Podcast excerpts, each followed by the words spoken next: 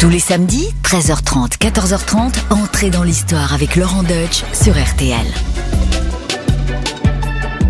Bonjour les amis, c'est Laurent Deutsch.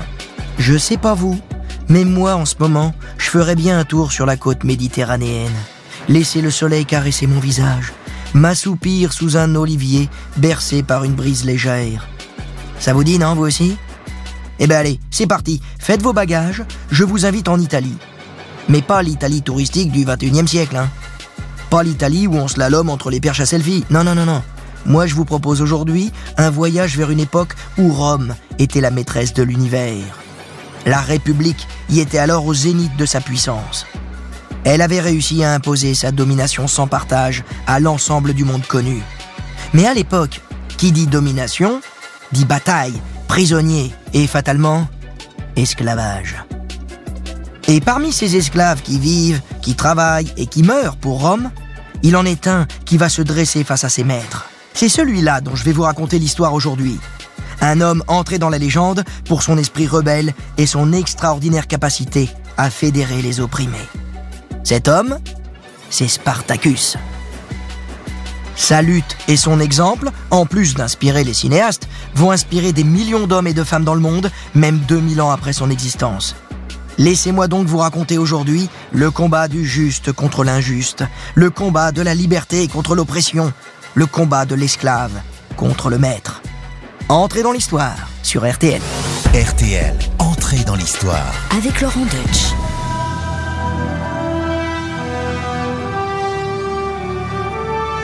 Notre histoire commence il y a plus de 2000 ans, en un temps où les sources auxquelles l'historien s'abreuve sont rares. Très rares. Cinq grands témoins de l'Antiquité ont écrit sur Spartacus, pas un de plus.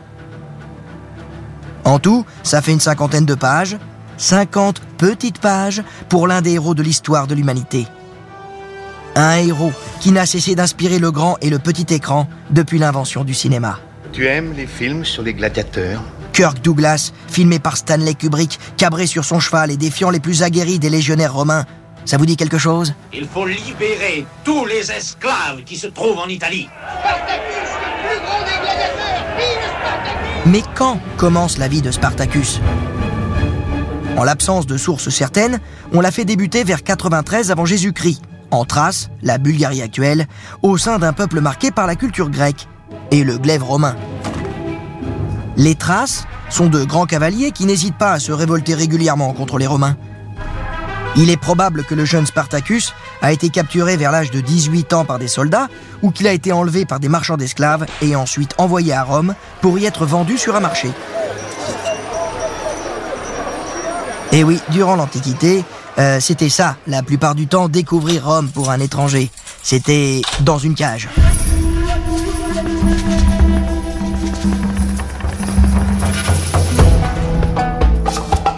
À Rome, le voici acheté par un marchand de gladiateurs. Curieux métier, me direz-vous, hein? Mais les combats de gladiateurs sont des spectacles très prisés par le peuple comme par les élites romaines. D'ailleurs, certains gladiateurs sont réputés dans toute la péninsule et même au-delà. Leurs combats sont suivis par une population avide d'audace et de cruauté, de ruse et bien sûr euh, de sang.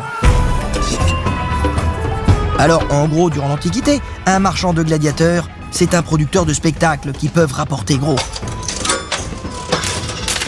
Et très vite, Spartacus va s'avérer être une précieuse recrue. Le marchand qui l'a acheté possède une école de gladiateurs à Capoue, dans la région de l'actuelle Naples.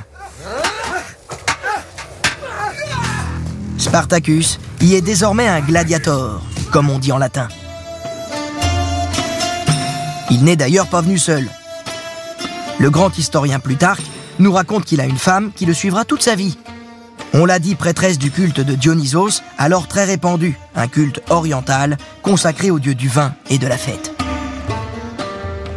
Cette femme, dont on ne connaît pas le nom, n'est pas à proprement parler la femme de Spartacus, puisqu'un esclave ne peut juridiquement pas se marier. Enfin, femme ou compagne, peu importe. Spartacus a à ses côtés une personne qui saura lui donner la force et le courage d'aller au bout de sa destinée. car Spartacus est d'évidence doté de belles qualités. Il est naturellement très fort, il est courageux, il a le don d'entraîner les hommes et par-dessus tout, il est intelligent. Croyez-moi, les Romains vont rapidement s'en rendre compte.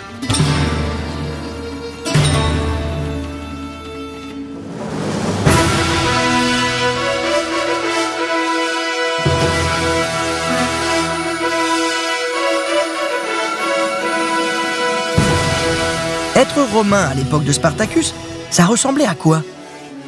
Eh bien, en gros, on dirait dans notre langage d'aujourd'hui que les Romains sont modernes. Modernes parce que nous leur ressemblons par de nombreux aspects. Le peuple romain est un peuple qui vote et qui a des assemblées où il est représenté. Les comices tributent et les comices centuriates.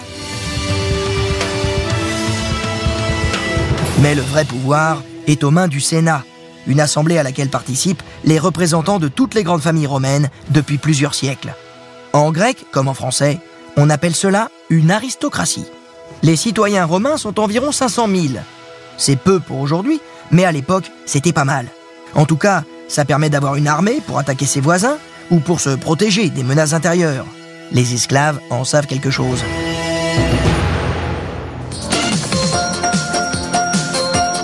L'unité combattante de l'armée romaine, c'est la Légion, qui comprend 5000 hommes répartis en 60 centuries. Donc si mes calculs sont bons, ça fait environ 80 soldats par centurie. Ce qui est quand même pas très malin, parce que quand on dit centurie, moi évidemment je pense au chiffre 100. Donc on se dit bah ça fait 100, bah non, ça fait 80. Enfin si mes calculs sont bons. Écoutez, si un prof de mathématiques peut m'adresser un courrier à RTL pour confirmer ou infirmer ce que j'ai dit, je lui en serais très reconnaissant. Alors j'en étais où? Ah oui, J'en étais à nos soldats romains. On va maintenant un petit peu les définir et les décrire physiquement. Chaque soldat dispose d'un équipement de grande qualité. Il possède un casque, une longue cuirasse et un bouclier. Ses armes, ce sont une courte épée et un javelot, le fameux couple Gladius Pilum. Vous l'imaginez mieux maintenant? Mais surtout, le soldat romain, il est discipliné, il est organisé, Logistique, tactique, stratégie, ordre de marche, construction chaque soir d'un camp, rien n'est laissé au hasard pour favoriser la victoire. Et en effet, avec les Romains, la victoire est souvent au rendez-vous. Mais alors, être esclave dans tout ça, eh comme vous vous en doutez, c'est beaucoup moins sympa. Alors déjà, il faut savoir que certains esclaves naissent à domicile. Ainsi, le fils d'une esclave est automatiquement esclave. Et ce, quel que soit son père. Très pratique pour renforcer le personnel de la maison. D'autres personnes deviennent esclaves après une condamnation par les tribunaux. En effet, un créancier peut tout simplement se faire rembourser sa dette en vendant celui qui lui doit de l'argent. Mais évidemment, la source principale de l'esclavage, la matière première, c'est la guerre un soldat fait prisonnier finit souvent comme esclave. Et comme Spartacus, il finit sur un marché, vendu au plus offrant comme n'importe quel produit. Les esclaves sur ces marchés peuvent venir du nord de l'Europe, de l'Égypte ou d'autres contrées orientales.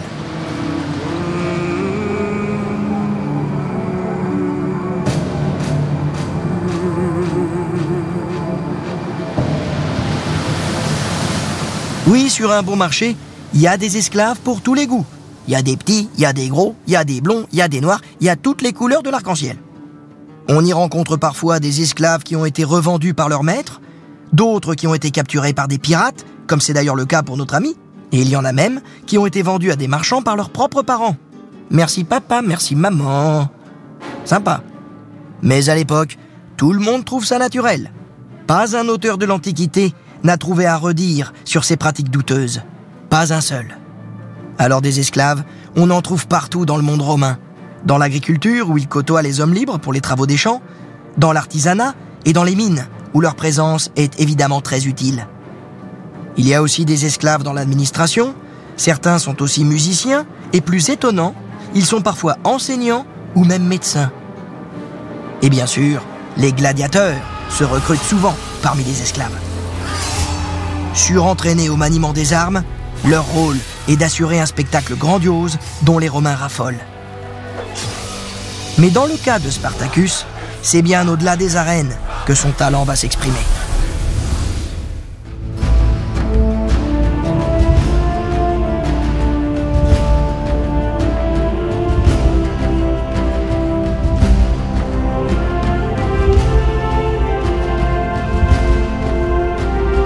L'univers que découvre Spartacus en arrivant à Capoue est terrible pour les hommes et les femmes d'aujourd'hui que nous sommes. Alors d'ailleurs, petite parenthèse sur la gladiature, oui c'est ainsi qu'on nomme l'activité des gladiateurs, la gladiature. On trouve son origine dans une pratique funéraire du centre de l'Italie qui consistait à faire se battre deux hommes près de la tombe d'un personnage important. Progressivement, elle est devenue un simple spectacle que n'importe quel commanditaire pouvait organiser en s'adressant à un laniste, c'est-à-dire le directeur d'une école de gladiateurs. Dans le cas de Spartacus, le directeur de l'école de Capoue lui offre un entraînement quotidien très éprouvant avec ses compagnons d'esclavage, derrière des palissades en bois hérissées de pieux. Pour les armes, les gladiateurs ont le choix. Le poignard, l'épée courte, le trident, le bouclier rectangulaire ou circulaire. Spartacus y apprend le combat à l'épée, qui est d'ailleurs le sens étymologique de gladiature. Oui, gladiateur, ça vient de glaive.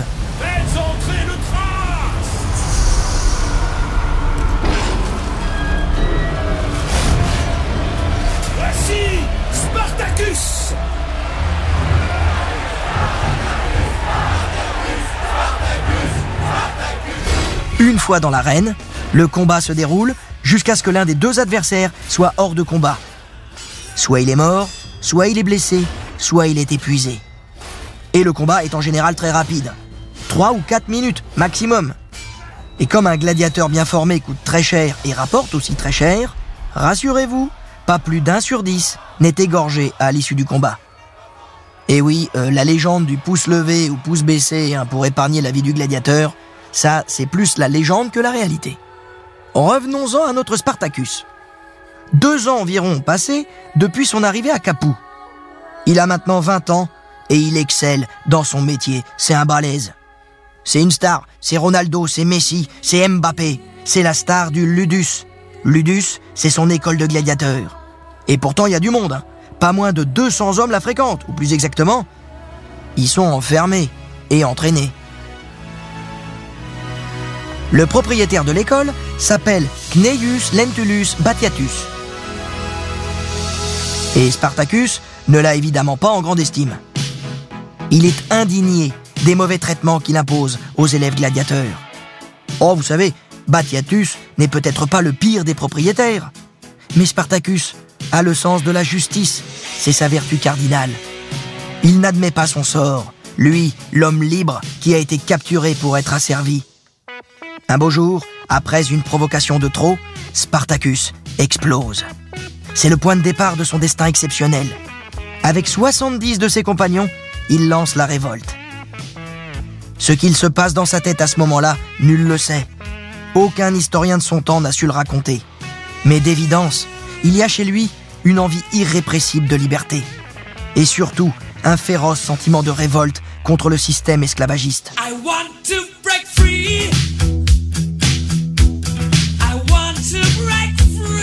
Mais ce qui nous semble aujourd'hui si naturel ne l'était pas pour les hommes de son époque. L'esclavage, il est bon de le redire une fois de plus, ça n'offusque personne en ces temps-là. Mais Spartacus, si, il est un pionnier de la cause. Et vous le savez, les pionniers font toujours peur.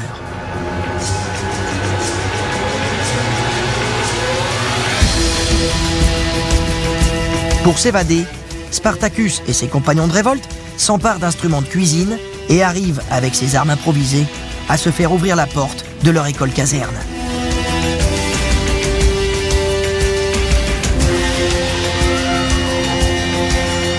Les voici dans la campagne de Capoue, libres. Libres, mais pour combien de temps? À peine enfui, Spartacus et ses compagnons confisquent des armes, bien réelles cette fois-ci, à un groupe de voyageurs. Les autorités locales réagissent très vite. Mais lors d'un premier combat direct, les rebelles, eh, faut pas oublier que c'est des gladiateurs les mecs, hein. donc du coup, ils vont infliger une première défaite à leurs poursuivants. La première d'une longue série. Et la victoire donne des ailes. L'aura de Spartacus commence à se déployer dans les environs, et ce sont bientôt d'autres esclaves qui prennent la fuite. Ce qu'ils espèrent tous, certainement regagner leur patrie d'origine. Certains sont thraces, d'autres gaulois, d'autres encore germains.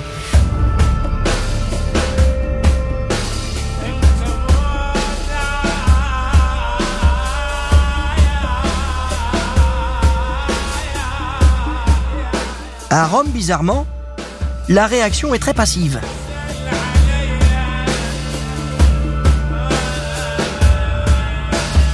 Bien que ces esclaves en fuite ravagent et pillent la région de Campanie, le Sénat ne semble pas prendre la mesure des événements. Après tout, ces illustres envoyés, Pompée ou Lucullus, matent des révoltes bien plus sérieuses aux confins de l'Empire. C'est pas une révolte d'esclaves, ces êtres inférieurs, qui va inquiéter le pouvoir romain. On a déjà connu ça, et on en est venu à bout sans difficulté. On va les mater.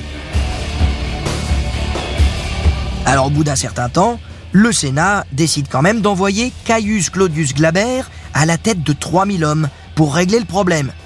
Rapidement et définitivement.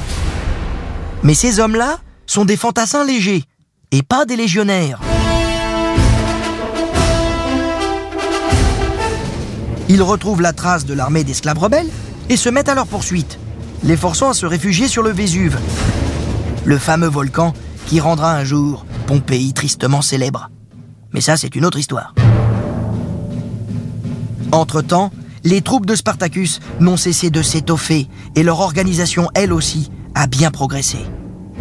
Le Vésuve est à présent encerclé par les Romains. Les rebelles sont cernés. Mais Spartacus remarque un couloir, une pente sur le Vésuve, jugée beaucoup trop abrupte par les Romains. Elle n'est donc pas protégée. Les révoltés fabriquent alors des cordages à l'aide de sarments de vigne et empruntent précisément ce passage périlleux pour descendre du volcan à la hâte. Puis, ils fondent sur le camp romain et au terme d'une attaque surprise, mettent leurs adversaires en pièces ou en déroute.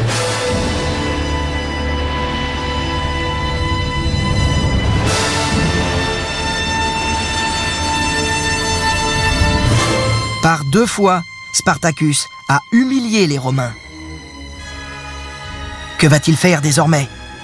Quel avenir pour ce mouvement de liberté qui semble indestructible? Quand l'automne arrive, Rome est accablée par les défaites. Les révoltés décident alors de monter vers le nord. Ils pillent la ville de Nola, chose que des rebelles n'avaient encore jamais fait, dans une Italie soumise à un ordre implacable.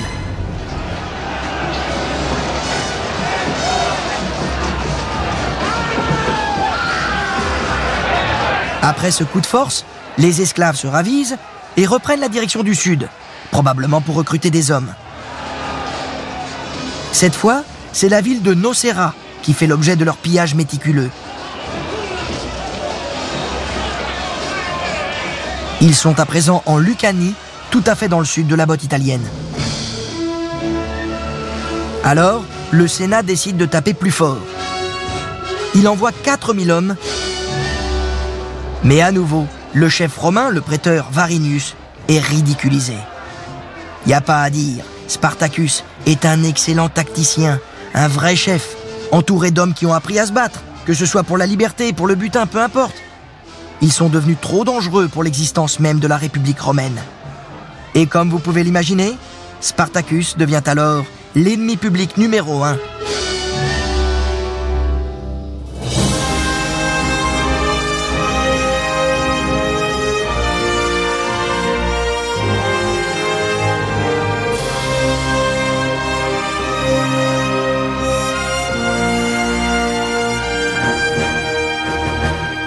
Le Sénat romain ne peut plus se voiler la face.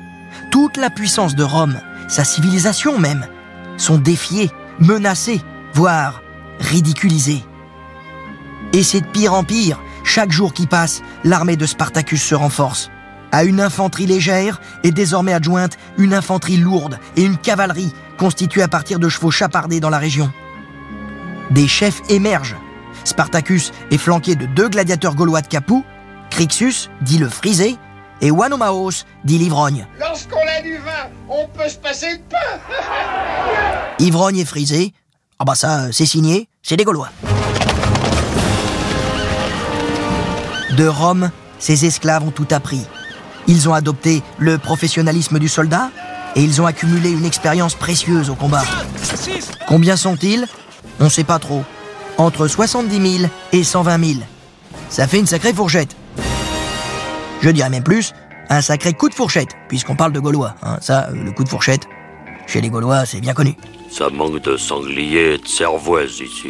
Bon, l'appétit vient en mangeant. Mais ces hommes ont deux faiblesses. D'abord, ils manquent de moyens pour organiser un siège, et ils n'ont ni marin ni bateau pour les aider à quitter l'Italie par la mer. Nous voici au début de l'année 72 avant Jésus-Christ. Et c'est à ce moment précis que le vent de la liberté commence à tourner.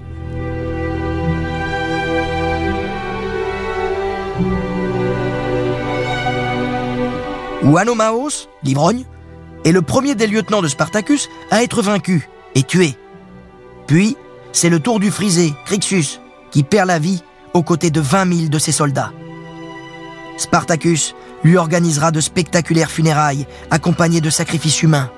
300 captifs romains seront alors mis à mort. À l'automne 72, Spartacus a compris qu'il ne pourra jamais prendre Rome et que la fuite par la mer lui est interdite. Son sort semble scellé. En plus, le Sénat a décidé de l'écraser une fois pour toutes. Il a trouvé son homme, le Sénat, celui qui sera taille à anéantir la rébellion des esclaves. Cet homme, il s'appelle Marcus Licinius Crassus, un sénateur que l'on connaît bien parce que le grand écrivain Plutarque nous a raconté sa vie. Vous avez lu Plutarque? Ah bah ça c'est un tort. hein. Je vous recommande notamment Vie parallèle, il y a 4000 pages, mais c'est passionnant. Ne jamais remettre à plus tard la lecture de Plutarque. Alors, en attendant, il faut que je vous raconte un petit peu qui était Crassus. Oui, j'accepterai toutes les missions que le Sénat voudra bien décider de me confier. La garnison de Rome se tient prête. Crassus, il approche des 43 ans, ce qui en fait un homme mûr pour l'époque. On dit de lui qu'il est le Romain le plus riche qui ait jamais existé. Son ambition est également sans limite. Et ce qui manque à sa carrière politique, c'est une belle victoire militaire. Spartacus va donc fournir à Crassus l'occasion inespérée de s'acquérir les faveurs du Sénat et du peuple de Rome.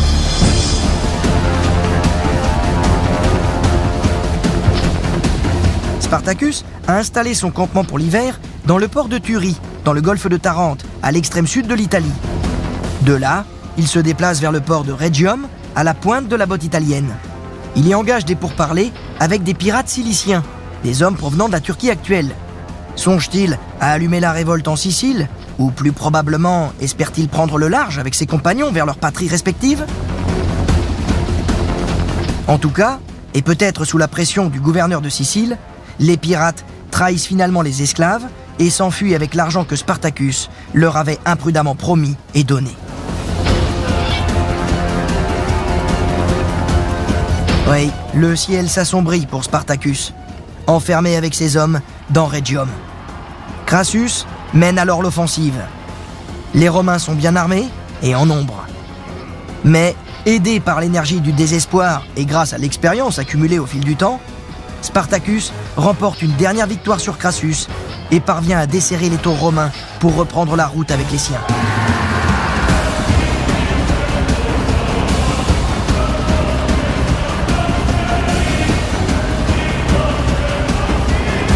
Mais c'est à présent une bête aux abois.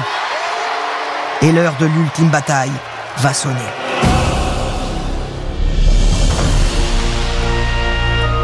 On ignore le lieu précis où elle s'est déroulée, mais certains historiens la situent entre le port de Turie et Metaponte, dans le golfe de Tarente. En cas de défaite, ils mourront. En cas de victoire, les esclaves pourraient peut-être embarquer pour prendre le large, mais à détail près, ils n'ont toujours pas de bateau. De toute façon, pour le moment, l'heure n'est pas à la fuite. Il faut vaincre ou périr.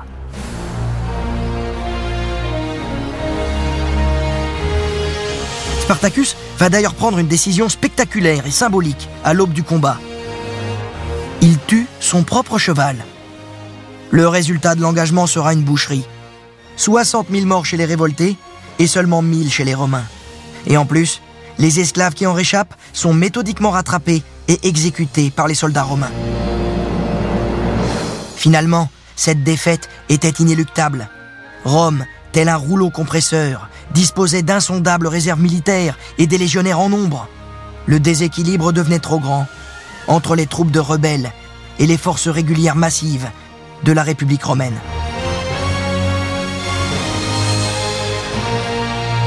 Autre facteur pour expliquer cette défaite, un soldat ne peut combattre seul. Et puis il y a un autre petit détail qu'il faudrait pas oublier. C'est que pour qu'une révolution fonctionne, il faut le soutien massif, total de la population. Or, aussi curieux que ça puisse paraître, la majorité des esclaves étaient en réalité très attachés à leurs maîtres. Ces maîtres qui leur garantissaient un revenu et un toit. Il faut donc que vous imaginiez que la grande majorité des esclaves d'Italie est restée en dehors de cette rebelle épopée, par peur des représailles, par peur d'une aventure condamnée à l'échec. Peu d'esclaves au final suivirent Spartacus.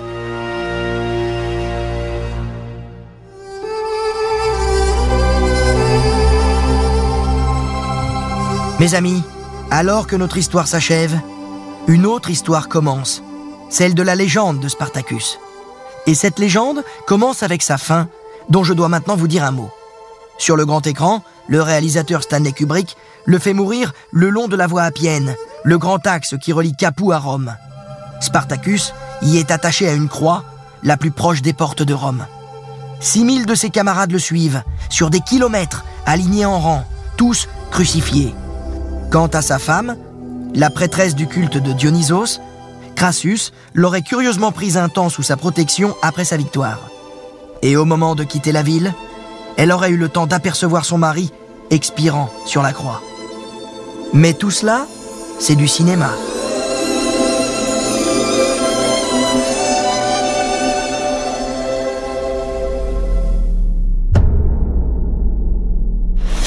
Dans la réalité, Spartacus aurait été blessé à la cuisse par un javelot.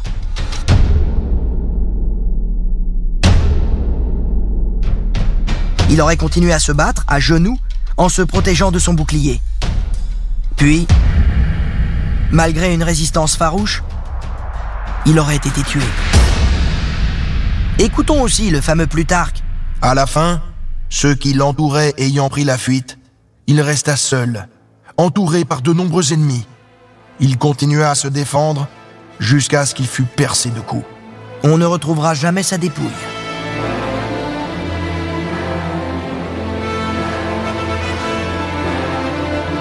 Une fin qui laisse planer un mystère, et quoi de mieux qu'un mystère pour faire naître une légende? Le nom de Spartacus a longtemps rimé avec la peur. La peur que Spartacus a naturellement inspirée aux Romains.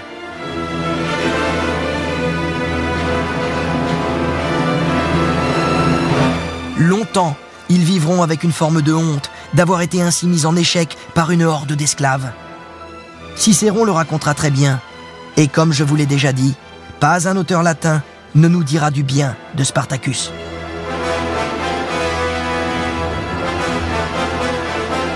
Oui, dans le monde romain, un esclave est un individu inférieur. Un point, c'est tout. Seule note dissonante, un militaire, et pas des moindres, un grand général, converti à la politique et dont le nom est associé à celui de la grandeur romaine, reconnaîtra quand même des qualités militaires à Spartacus. Et ce militaire n'est rien moins que César. Alors, rendons à César ce qui est à César, et à Spartacus ce qui est à Spartacus, à savoir d'avoir été un très grand soldat, qui fut à l'origine d'une légende merveilleuse. Car le combat de Spartacus était perdu d'avance. Comment de simples esclaves révoltés auraient-ils pu abattre la puissance de Rome? Mais en définitive, ce combat appartient aussi à la légende des siècles, celui du combat pour la justice, celui du combat pour l'égalité entre tous les hommes, celui du combat pour la liberté. Et même si Spartacus a simplement voulu se libérer de ses chaînes, il reste une figure qui à un moment de notre vie peut nous inspirer, nous indiquer que l'on peut changer les choses et renverser l'ordre établi. Et pour finir, mes amis, écoutons cet échange qui en dit long entre Crassus et Spartacus dans le film de Stanley Kubrick dont je vous ai déjà parlé. Deux visions du monde qui s'affrontent, deux visions qui sont éternelles. Crassus, Je vous promets de faire une nouvelle Rome, une nouvelle Italie et un nouvel empire. Je vous promets la destruction de l'armée d'esclaves et la restauration de l'ordre sur toute l'étendue de nos territoires. Spartacus, Il faut libérer tous les esclaves qui se trouvent en Italie. Ne vaut-il pas mieux être un homme libre parmi ses frères que d'être le plus riche citoyen de Rome, engraissé par le travail des autres? Et entouré d'esclaves Je sais que nous sommes tous frères. Et je sais que nous sommes libres. alors à bientôt, Spartacus. Entrez dans l'histoire. Laurent Deutsch sur RTL. Et voilà, entrer dans l'histoire, c'est terminé pour cette semaine. Alors merci d'avoir écouté cet épisode. Je vous donne rendez-vous vendredi prochain pour un nouveau personnage, un nouveau destin hors du commun. À la semaine prochaine. Et en attendant, merci pour votre fidélité. Portez-vous bien. N'hésitez pas à en parler autour de vous, hein, et surtout à vous abonner et à nous noter en nous laissant plein d'étoiles et puis de commentaires sympas. De toute façon, les commentaires pas sympas, on les efface. Donc ça sert à rien de vous fatiguer.